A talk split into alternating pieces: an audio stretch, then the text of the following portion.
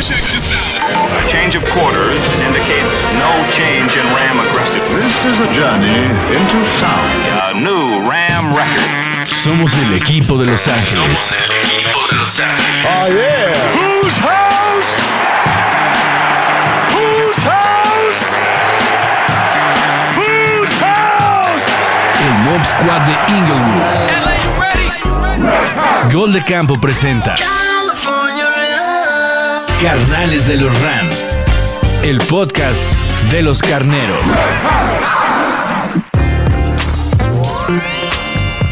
Bienvenidos y bienvenidas a un episodio más de Carnales de los Rams. Yo soy Pablo González y estamos aquí para platicar del equipo de Los Ángeles, de los Rams de Los Ángeles de la NFL y estamos también con una sonrisa que va de oreja a oreja porque pues porque ya estamos en playoffs, porque le ganamos el fin de semana pasado a los Ravens de, de, Baltimore después de un ridículo que hicimos ya hace varios años.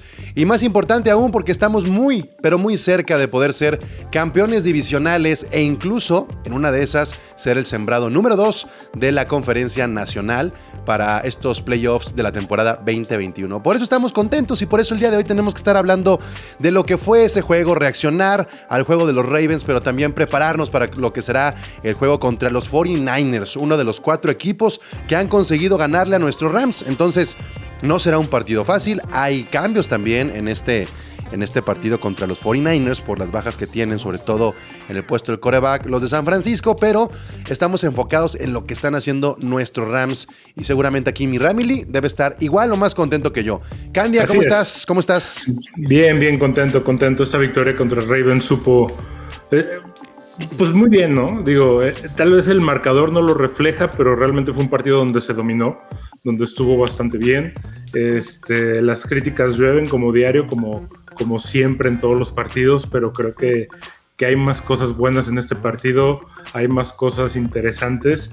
Eh, insisto, aunque el marcador tal vez no lo refleje, Ujú. eh, la forma de dominar del partido del equipo fue, fue clara, fue contundente y, y- y esto nos deja muchas cosas para estar tranquilos a lo que viene.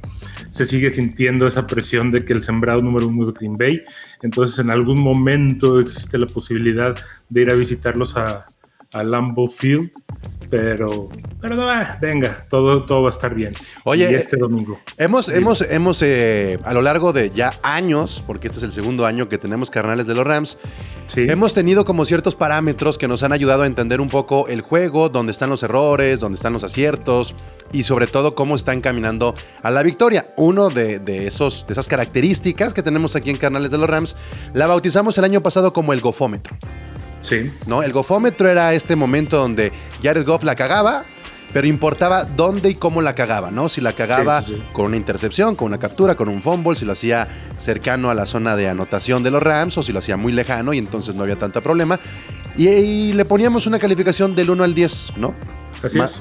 Pues te tengo otro parámetro el día de hoy para entender un poco lo que fue el juego de los Ravens y entender también lo que ha sido eh, Sean McVay durante esta temporada. ¿Estás listo para, para esta explicación? Venga, por favor. Bueno, pues este, el Mood A volver a patentar algo nuevo, ¿no? Este es el Mood McVay. ¿Estás listo para entender el Mood McVay el día de hoy? Sí. Bueno, el Mood McVay eh, lo podemos medir así, algo así como los emojis que tenemos luego cuando mandamos un mensaje de texto, porque McVay se ha convertido en este head coach expresivo, ¿no? En, en Claro. si está eufórico, si está enojado, si está triste, si está Muy relajado. transparente, es muy, muy transparente, ¿no? Exactamente. Entonces, yo, yo ya eh, no me voy a preocupar por cómo esté el marcador de los Rams. Literalmente, no voy a ver cómo van los Rams, voy a ver cómo está McVay. El, Ándale. el- mood McVay me va a dictar si tengo que preocuparme, si tengo que estresarme o tengo que estar relajado. ¿Por qué lo digo esto? Contra los Ravens, después de eh, la horrible intercepción y después de ir abajo en el marcador, este, hay que recordar que los Ravens iban ganando 7 por 0 en el primer cuarto y que después al medio tiempo nos fuimos eh, 13, 13 a 7, si no me equivoco. Fueron la anotación defensiva más dos field goals, entonces fueron eh, 13 a 7. Y la única manera en la que yo me tranquilicé, Candia, es viendo a mi head coach. Sí, claro. Mac- McVay, después de la intercepción horrible de, de Stafford, seguía sonriendo, Sí, claro. sería abra- seguía abrazándolo, se tapaba, ya sabes, ¿no? La típica de taparse la boca así, este, dando instrucciones, pero estaba sonriendo y estaba dando palmadas y dije, güey, si McVeigh no está encabronado, que es, insisto, es el afectado número uno siempre en los resultados de los Rams, ¿por Claro. qué me voy a estresar yo?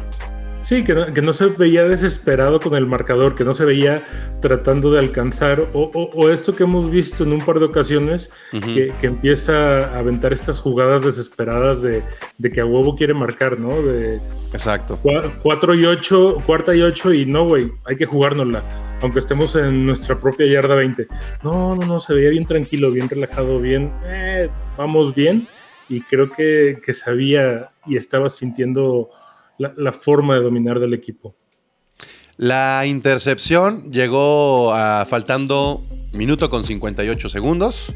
Sí, Este, así, así fue como, como, como se dio el marcador de 7 por 0 al principio.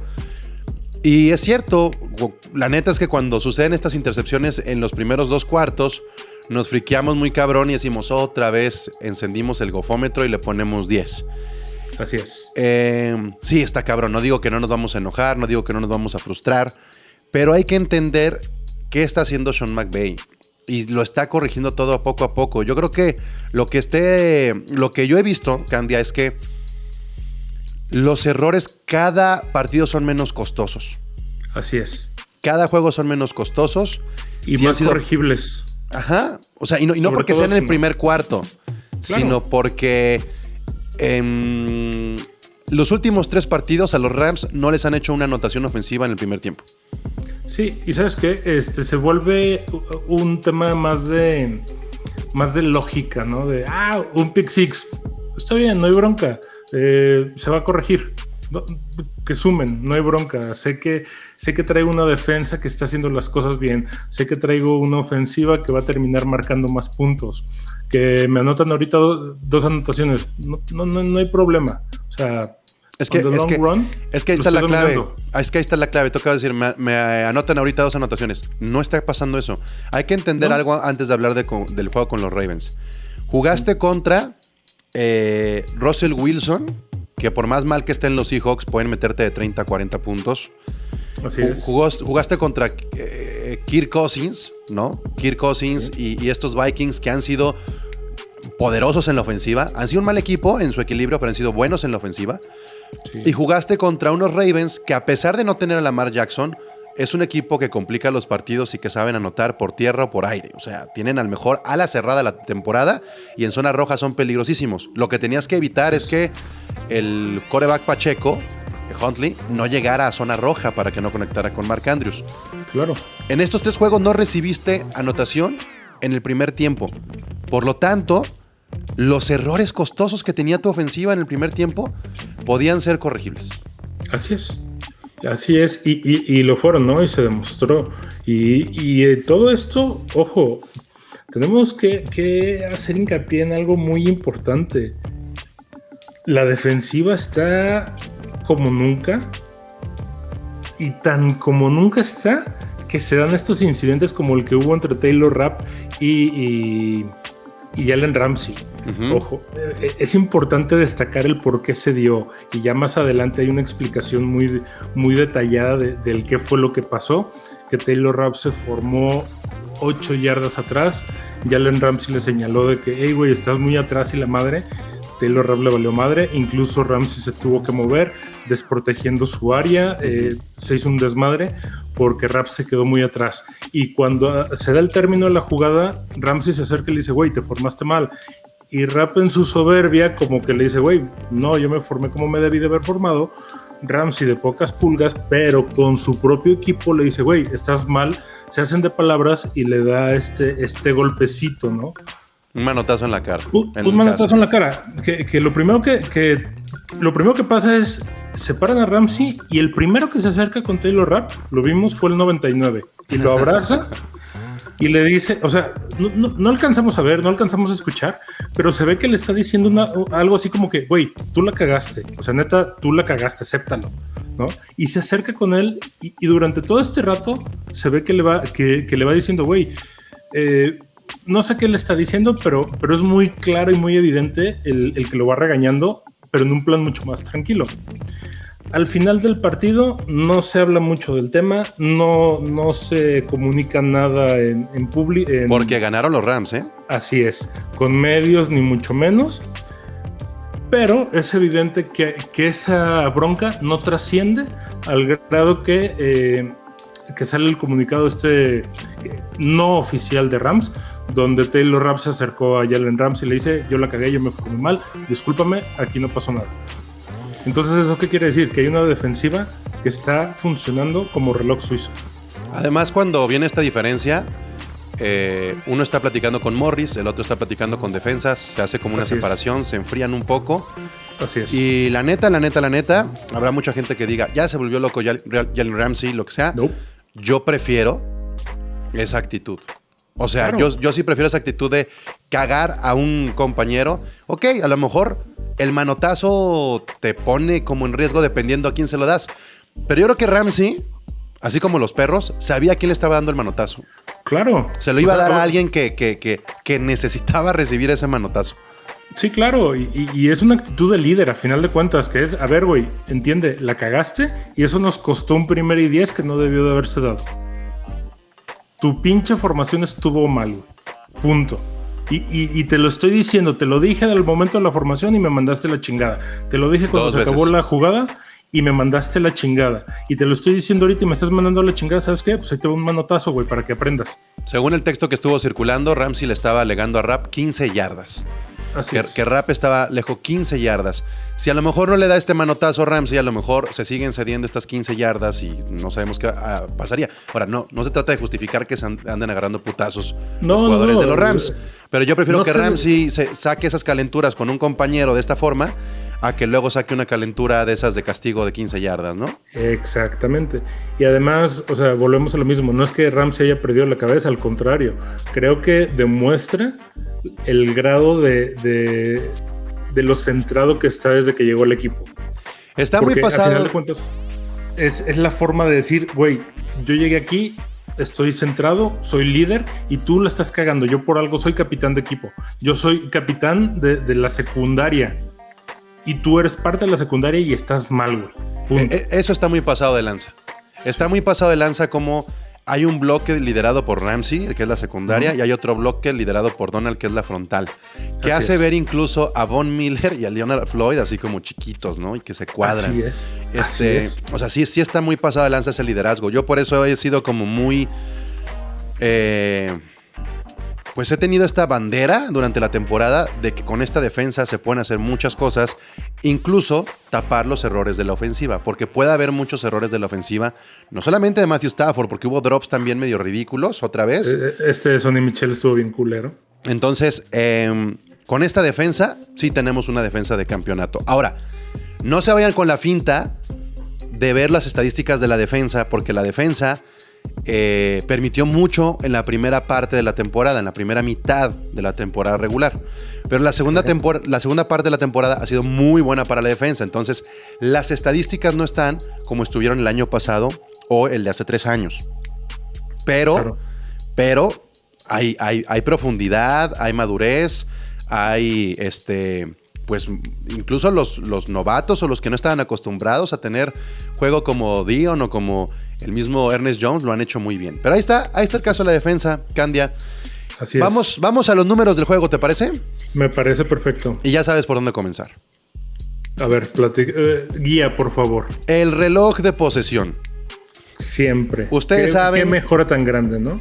Eh, no, no realmente, no realmente. Bueno, Este, comparado con el año pasado, para mí sigue siendo una mejora muy grande. Bueno, hay mejora, pero el, el partido contra los Ravens es el partido con menos posesión de balón con victoria que hemos tenido. O sea, no, no hay que... Por eso está tan cerrado. Yo he marcado, insisto, y me escucho como, como periquito cada ocho días, pero yo he marcado dos cosas que hay que entender para que los Rams tengan partidos no tan apretados. Uno, tener más tiempo el balón. En, este, en esta ocasión se tuvieron 26 minutos con 21 segundos. ¿Ok? Menos de la mitad. Exacto, y, y los Ravens tuvieron 33 con 39. Se dispara mucho la diferencia porque los Ravens terminaron con el balón a su favor. Y ahí hay mucho tiempo que, que le beneficiaba a los Ravens, que ya no tenían tiempos fuera. Entonces se consumió mucho el tiempo ya con, con Baltimore sin, sin tener posibilidades, pero por eso está tan disparejo en ese entonces. Si hablamos de un tiempo efectivo, probablemente tendríamos un 31-29, más o menos. Y el otro factor que siempre destacamos, Candia, es rebasar los 20 puntos y no permitir los 20 puntos. Así es. Y nos quedamos en ese límite. En la raya tal cual, ¿no? 20 No se puntos de los Rams, 20 19 de los Ravens. Tal cual. Nos Tal cual. vi por ahí algunos mensajes que nos decían que habíamos exagerado con los 30 puntos de los Rams y con que había quedado muy abajo los Ravens. Pónganse a pensar que si Stafford no hubiera hecho esa intercepción en la ofensiva y no hubiera dado la intercepción eh, del pick six, el resultado lógico hubiera sido algo así como un 27-12. Más o menos. 27-14 a lo mejor. Eh, ¿por, qué, ¿Por qué pongo este parámetro? No es maquillar el error, Candia, es No. La realidad si tienes juegos perfectos. Es, es- es validar el error precisamente de decir, esto fue lo que nos costó el error, esto es lo que se- eh, en lo que se traduce ese error, que, esos errores que fueron capitalizados, y esto es lo que puede significar la diferencia en los siguientes partidos si se evitan esos errores. ¿Y cómo se van a evitar esos errores? Cometiéndolos ahorita, no más adelante. Y se van a seguir cometiendo, ojo, todavía falta un partido de temporada regular. Ya los playoffs son una realidad y es mejor que se cometan ahorita a que se cometan en playoffs. Hay que ver cómo va a pasar, qué va a pasar con las siembras, hay que ver qué va a pasar con este con, lo- con- con el orden de los comodines, este, para ver contra quién se va a ir, para ver, para empezar a pensar en lo que sigue, ¿no? Porque ahí es donde, donde va a tener que, que ver mucho el desempeño de Matthew Stafford, el, el desempeño de la línea ofensiva y los ajustes que se tengan que hacer para los siguientes, bueno, para los primeros, y ya sé, suena a lo mejor muy ambicioso, pero para pensar en los primeros dos partidos de la de playoffs. Yo sigo pensando en que estos errores de los que hablas que hay que corregir y todo este crecimiento, yo voy a insistir, Matthew Stafford tiene que entender que no hay pedo si lo capturan. Nada más lo capturaron una vez, pero tuvo tres pérdidas de balón. Así es. Entonces, eh, es importante que entienda eso. Incluso el fumble, eh, pues hazte conchita, ¿no? Y déjate caer, ya ni modo. Claro, agarra el balón, protégelo, protege fuerte el balón, no lo sueltes. no, no- no trates de aventar el balón por evitar un golpe. Porque al tratar de aventar el balón para evitar el golpe, terminas perdiendo el balón a lo pendejo. Eso es lo primero que yo corregiría. A ver, Stafford, ya, ¿no? Supéralo. Sí, sí, sí. Va a pasar eso. Pero sigue teniendo miedo porque, insisto, y lo, lo platicábamos en el capítulo pasado, toda su pinche carrera recibió chingadazos hasta el cansancio. Sigue teniendo miedo. Y está bien, se vale. Pero ya es momento de entender que no puede tener esas pérdidas de balón. Sí, estoy de acuerdo. Eh, ¿Por qué hablo todavía de las capturas y por qué me enterco con las capturas? Pues vamos a lo siguiente. Eh, Matthew Stafford ha recibido un total de 25 capturas. Arriba de Matthew Stafford está Kirk Cousins, Daniel Jones, Tom Brady, Tua, ¿no? Digamos como hablando de los que son titulares. Ajá. Tua, Tom Brady, y, y bueno, han tenido menos participación Tua, pero sería Tom Brady, Kirk Cousins y Matthew Stafford, si lo vemos fríamente. Entonces, pues que se deje, que se deje capturar un poco más. Em, es, es tiempo también hablar un poco de lo que pasó con el- la corrida de los Rams. Se especulaba mucho antes del juego que podía jugar Cam Makers. Deciden que no juegue. Lo cual es Eh, bueno. lo cual es bueno. Sonny Michel sigue siendo un gran, gran, gran corredor en este cierre de temporada regular. ¿Cómo te sientes tú con este rumor de que Cam Akers ya estaría jugando contra San Francisco? Está bien que juegue, está bien, ¿no? O sea, no hay problema que se vaya enganchando este, para que llegue. o sea, también lo, lo hemos platicado. Mi percepción de K-Makers es, es un jugador que siempre va de menos a más. Que efectivamente la temporada pasada nos demostró que su punto fuerte son los playoffs. Lo- los que jugaron el Playoff Challenge de Fantasy han de haber ganado puntos a lo imbécil gracias a Cam Makers. Entonces, que, que se caliente ahorita contra San Francisco y que en playoffs dé puntos y genere yardas al por mayor estaría de lujo. Entonces, por mí que juegue contra San Francisco, pero poco, que no se extralimite. Sonny Michel está haciendo un muy buen trabajo. Este, que Darrell Henderson sí, ah, no, no va a estar disponible. No, no pero, falta. Que sea, que sea una válvula de escape nada más y que sea, que se vaya enganchando, nomás. Nomás para que lo consideren, eh, Sonny Michel en este juego casi le pega las 100 yardas entre lo corrido y lo recibido, porque fueron eh, corridas 74 y 25 por aire, lo que da casi el total de 100, 99. Cooper Cup no llegó a esas 99. Cooper Cup se quedó en 95. O sea Sí. que el, el- el número uno de la ofensiva en yardas fue Sonny Michel, ¿ok? Contra los Vikings, Sonny Michel tuvo un total de 131 por tierra y 4, es decir, 135. Cooper Cup tuvo 109, ¿ok?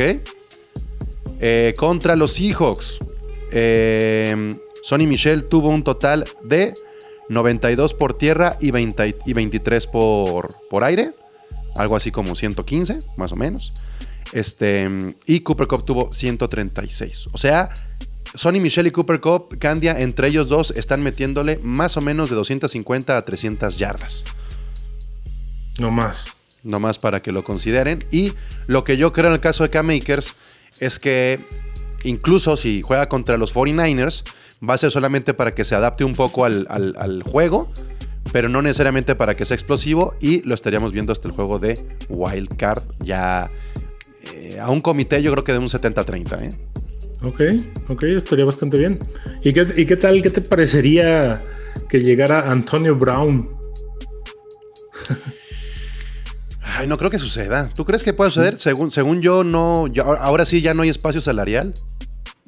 A ver, si algo nos demostró, y eso estaba bien cool, ¿no? Eh, Justo estaba leyendo eh, antes de, de empezar a grabar el día de hoy, Ujú. Este, el- el- lo que pasó, ¿no? Lo- la parte de, de por qué lo berrincha Antonio Brown, que desgraciadamente crea fama y échate a dormir. Pero Bruce Arians le dijo, hey, güey, vas a entrar a jugar. No, coach, me siento todavía lastimado de la rodilla. Güey, vas a entrar a jugar. No, no me quiero lastimar más. Me perdí dos entrenamientos porque no me sentía bien. Eh, no quiero lastimarme. Y, y necesito una. Con que capture un balón más, me dan 330. Esa es la versión de Antonio Brown, ¿eh? Sí, esa es la versión de Antonio Brown. la de Antonio Brown, la de Bruce Arians es, no me dijo eso. Ah, bueno, ok. Pero vámonos a, a las cláusulas contractuales. Una sola recepción más y ganaba este, 333 mil dólares. Un touchdown más ganaba 333 mil dólares extra. Y 125 yardas más y ganaba otros 333 mil dólares. O sea, estás hablando de que prácticamente en un partido se pudo haber metido un millón de dólares. Y el güey dijo, no voy a entrar a jugar porque me voy a lesionar y si me lesiono se me acaba la carrera y dejó ir un millón de dólares por eso. Entonces, si ahorita llega Les Need, como sabe negociarlo, y le dice, a ver, güey, no, te, no tengo espacio salarial, pero te, te digo, el próximo año sí voy a tener espacio salarial, hoy te, te, te, te puedo ofrecer llegar a un supertazón y darte el bono que sí te puedo dar, este, vente y juega por un dólar. Es probable que el cabrón acepte. A ver, antes ¿No? que todo eso, uno, ¿lo quieres en los Rams? Güey, a ver. Por eso yo te un pregunto, rompe- tú, tú, tú, Miguel Candia, ¿quieres a Antonio Es- Brown en los Rams? Güey, es un rompevestidores. Pero también lo era Odell Beckham y también Sí, lo pero, era pero, Ramsey. pero tienes que considerar algo. No es lo mismo la llegada de Antonio Brown a Tampa, que ya había hecho entrenamientos y hasta había jugado con Tom Brady, a llegar con Matthew Stafford, donde hay cero relación. Pero es un depth chart, a final de cuentas, que es lo que le hace falta al equipo. Segundo, no sabemos realmente cómo está la cuestión contractual si ya está como, digamos, eh, agente libre, ¿no? Pues, a, a como se dio la situación, y, y siempre hay un huequito legal. Es la belleza de los contratos americanos. Siempre va a haber una forma de lograrse. No, no estoy muy seguro. Yo honestamente te diría no. No, a ver, me sorprendería a estas alturas que llegara a los Rams, tampoco. Pero si estuviera en mi decisión, en mi decisión diría que no. ¿Por qué? Porque está funcionando el equipo. Ah, no, el, el equipo está funcionando, pero también estás a, a- a una lesión de que se te despedorren los playoffs como pasó en el 2018. Pero es tan incertidumbre es esta lesión como también meter algo que no te puede funcionar. Puta. O sea, si tuviéramos Mira. que hacer ahí como un balance de estadística, fíjate el tiempo que le llevó. Bueno, fue inmediato el impacto de Odell Beckham, pero Sí. realmente, realmente fueron tres partidos lo que tuvimos que ver de Odell Beckham para que ya lo viéramos más involucrados. Tres juegos. Sí. No los tiene Antonio Brown. ¿Cómo no? ¿Cu- ¿Cuántos juegos hay de aquí al Supertazón? Sí, pero es- no sé, yo, yo no, no, no, me- está muy volátil eso, ¿no? Lo único que te digo es esto, ¿eh? Y, y lo vimos también el año pasado cuando Antonio Brown llegó a los Tampa Bay Buccaneers, que como tú dices, jugó y se entendió bastante bien con Tom Brady. Va, pero es un cabrón que cuando se fija un objetivo, lo logra. Y si algo sabemos es que esta conversación que estamos teniendo tú y yo, te ha puesto lo que quieras a que el domingo en la noche le estuvieron teniendo Sean McVay con Les Snead. Lo que quieras. Pues te aseguro que no solamente ellos, te apuesto que varios de los que están en playoffs dijeron, a ver, ¿y si lo traemos para acá? Eh, Sí, Capaz que hasta, la- en Green, hasta en Green Bay. Pero no, no, ahí sí no. ¿Por Porque la no? gran mayoría, la gran mayoría de ellos, lo primero por lo que se fueron es, güey, es un cabrón conflictivo. Vámonos para atrás. Y Les Need, tanto Les Need como Sean McVay, no le tienen miedo a eso porque ya se lo han demostrado a ellos mismos una y otra vez que no les da miedo un cabrón conflictivo. Al contrario, saben lidiar con ese tipo de caracteres. Pues está cabrón, está cabrón, este, no digo que sea cabrón, imposible, pero, Ya, ya no lo Antonio Brown ya andaba en la. NBA ahí viendo los juegos, se quedó en Nueva York, este, en fin, a ver, este, dándole un poco la vuelta a la página, pero también recopilando lo que ha pasado en las últimas dos semanas. Sí. Em, hay que entender que el juego contra San Francisco es muy importante ganar Claro. para ser campeones divisionales, independientemente si Arizona pudiera llegar a perder, también es importante ganar para quedar como sembrado número 2. Claro. Entonces, se jugará contra San Francisco como si fuera una semana más. Eh, no se descansa absolutamente nada. Y San Francisco tendrá a eh, Trey Lance en los controles en lugar de Jimmy Garoppolo. Ok. Esto es bien importante entenderlo. La neta es que si San Francisco nos ganó en nuestra casa, los Rams tienen que ganarle a estos 49ers que están ya en un modo así como, como más de entrenamiento del coreback que pensando en otra cosa, ¿no? Y San Francisco puede ser un rival incómodo incluso en playoffs. Pero, Siempre lo ha sido. Pero ¿cómo, ¿cómo vislumbras tú este juego? ¿Cuál, ¿Cuál sería tu pronóstico? Vamos comenzando en lugar de finalizar este podcast con el pronóstico, vamos comenzando con eso. ¿Cuál te- sería tu pronóstico en el marcador? Cabrón. Eh, Es que el pedo es que Shanahan siempre así, ah, siempre outcoaches Sean McVay. ¿no? O sea, este siempre es un duelo de coaches más que de jugadores. Y, y- y Shanahan tiene de hijo a Sean McVay. Entonces, ah, pronóstico. Ujú. Mm, ¿Cuál, cuál, cuál? En 30 los dos. ¿En 30 los dos? Sí, o sea. O sea, ¿tiempo extra? No, no, no, no, no, no, no, no empatados. En 30, arriba de 30 los dos. Ajá. Y muy probablemente ganando San Francisco. ¿Ves que pierdan los Rams? Sí. Me duele, me arde el hocico, pero, Mm, pero sí. No con estoy todo y que, con todo y que traigan coreback nuevo, a final de cuentas, el cocheo de Shanahan le tiene la medida muy tomada a Sean McVay. A ver, yo, yo en lo que sí estoy pensando. Ahorita están los Packers, los Rams, los Bucaneros, los Cowboys, Arizona y los Eagles, ¿no? Eh, San Francisco tendría que ganar y tendrían que perder los Eagles para poder meterse, Así es. ¿no? A ver, déjame, ¿Los Eagles déjame, contra quién van? déjame meter totalmente aquí ya la- el, el acordeón para no decir cualquier pendejada. Ahí te va. Este. mm, los. Los Ángeles Rams, obviamente, ganando son campeones de división. O si Arizona pierde. O bueno, estos empates que son raros que se den, pero bueno, así funciona. San Francisco, eh, ganando, se mete a playoffs. O si Nueva Orleans eh, pierde. Ok. ¿Ok? ¿Nueva Así es. Orleans contra quién va? Em, Nueva Orleans va contra las Panteras.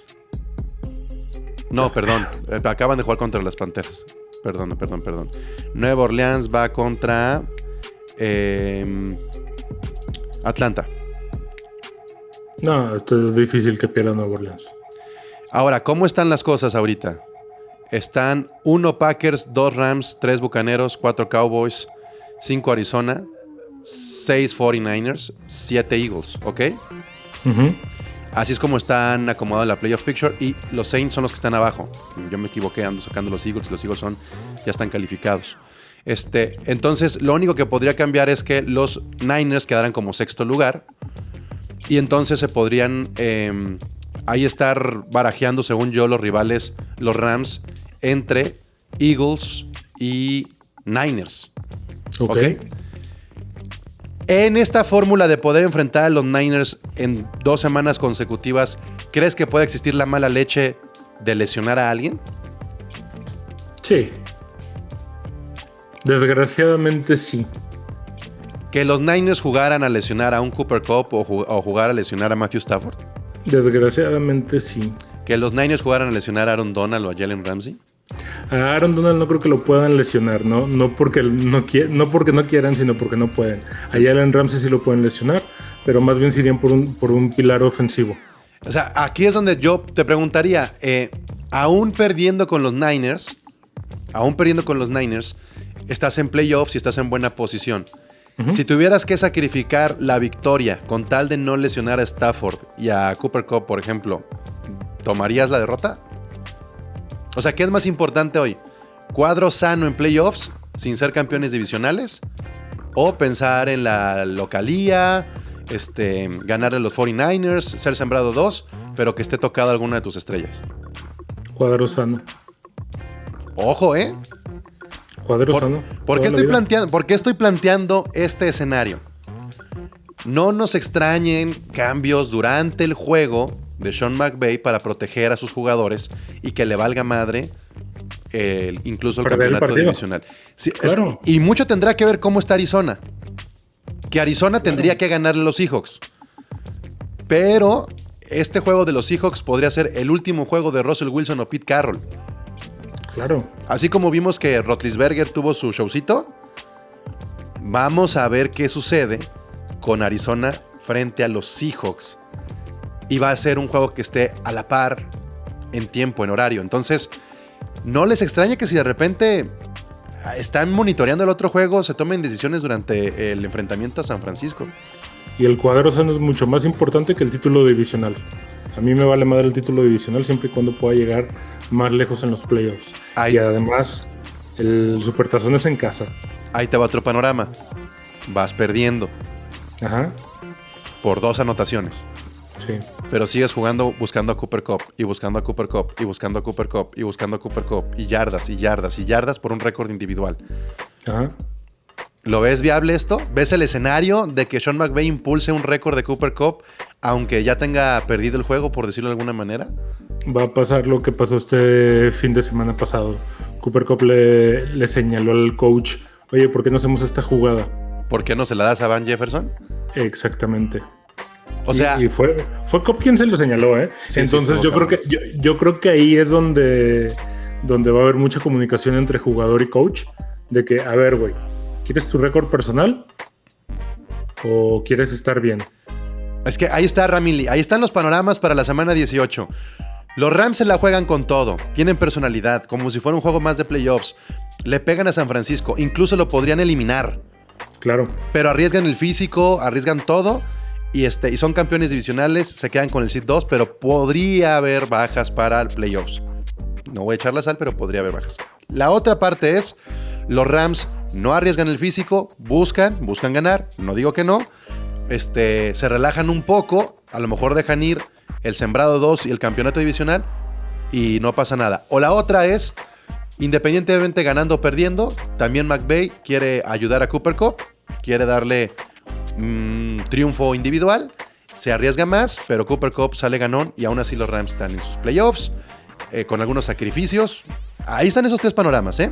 ¿Cómo vamos a saber, y vamos al principio de este episodio, cómo vamos a saber qué es lo que está pasando en la cabeza de McVay? El mood McVay.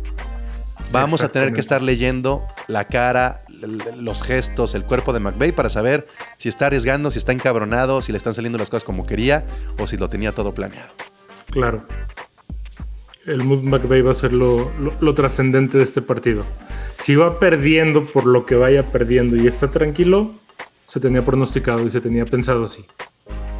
Y si está encabronado, No se tenía pensado así y prepárense para una derrota que no se esperaba. Pues yo espero que seamos campeones divisionales. La verdad es que más allá de lo que pueda lograr Cooper Cup, yo creo que Cooper Cup ya está haciendo una temporada histórica, que le den su triple corona, que no ha pasado en los últimos 15, 16 años. La Que le den el corona MVP a la chingada. le van a dar el ofensivo del año. Ah, que le den el MVP. No se lo van a dar. Tu apuesta Sí, no sí. te va a dar dinero. Ojalá, porque si le dan el MVP nos vamos al Super Bowl. Mira, si no, si no se lo dan a Cooper Cup, nomás que no se lo den a Aaron Rodgers. Ya con eso. O sea, eso a mí sí me encabronaría, que se lo dieran a un jugador que hizo trampa. Híjole. Ok. Vamos a dejar para el siguiente episodio una discusión bien importante que yo tengo sobre la mesa y que ya empecé a calentar en el grupo de gol de campo. Ok. ¿Aaron. Donald defensivo del año o no? Sí, aunque mucha gente va a decir que no porque sus números no dan, pero no, no toman en cuenta, no toman en cuenta la trascendencia de lo que hace tal cual como defensivo del año. Lo vamos es- a dejar para el siguiente episodio porque piénsenlo Ya, bien. pues. ¿Es Aaron Donald defensivo del año o no? Ahí están las capturas de TJ Watt, ahí está Miles Garrett.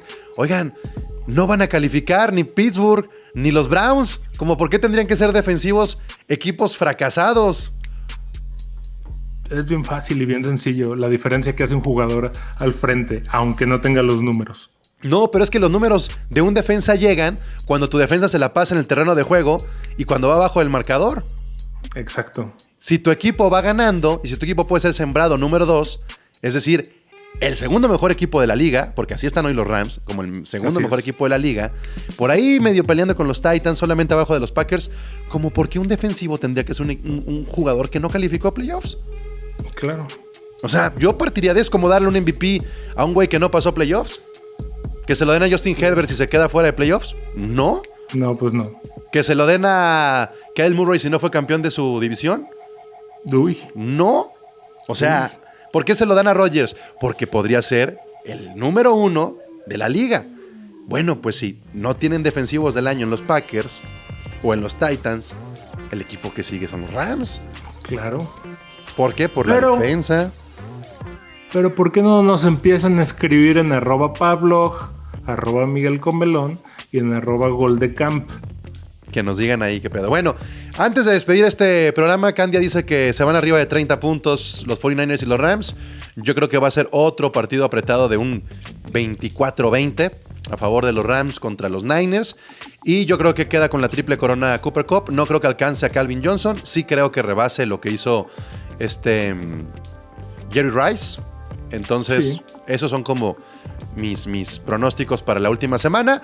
Estamos a un juego de que Matthew Stafford anote eh, un touchdown y se cumpla mi pronóstico de que en todos los juegos anote por aire Matthew Stafford.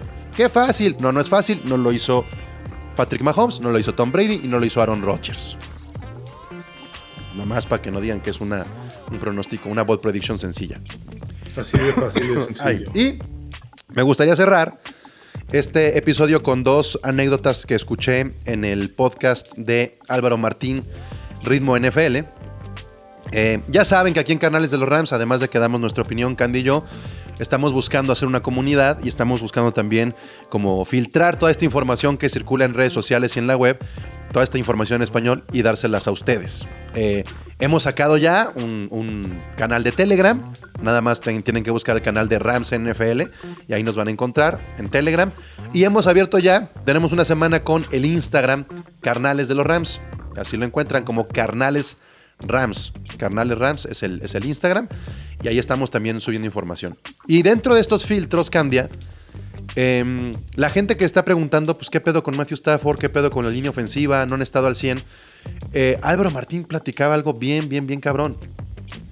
Andrew Whitworth se enfermó de COVID en la víspera de Navidad y se perdió el partido contra los Vikings. Así es. Y el, y el suplente inmediato de Andrew Whitworth es Notboom. Sí. que tampoco pudo estar con los Vikings. El que entró como tercer. eh, tercer. ¿Cómo se dice? Tercer tackle por el lado izquierdo. Ahorita te digo quién fue.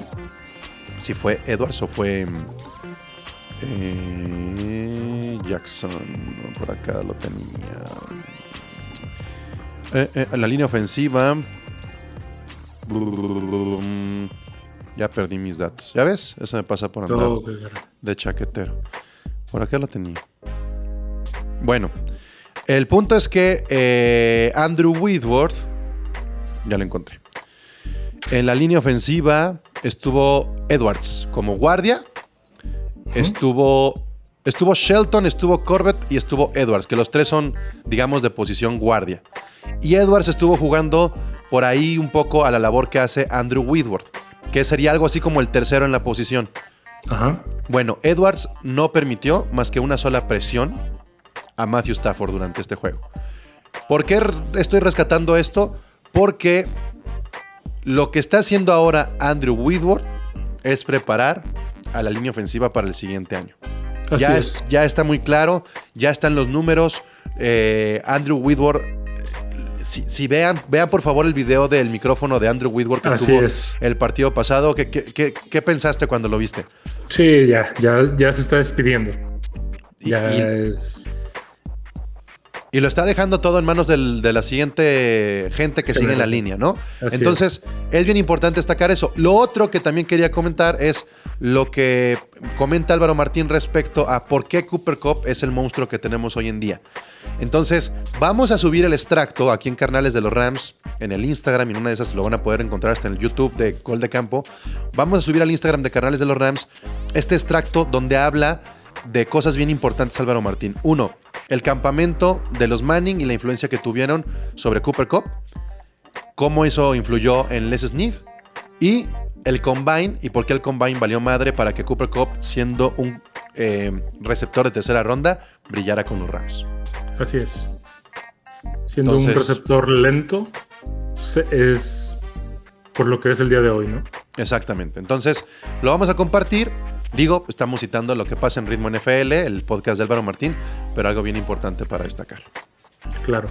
Bueno, Candia, pues hasta aquí llegamos en el episodio del día de hoy. Solamente nos queda decir lo siguiente: Whose house? Rams house. A change of quarters indicates no change in Ram aggressiveness. This is a journey into sound. A new Ram record. Somos el equipo de Los Ángeles.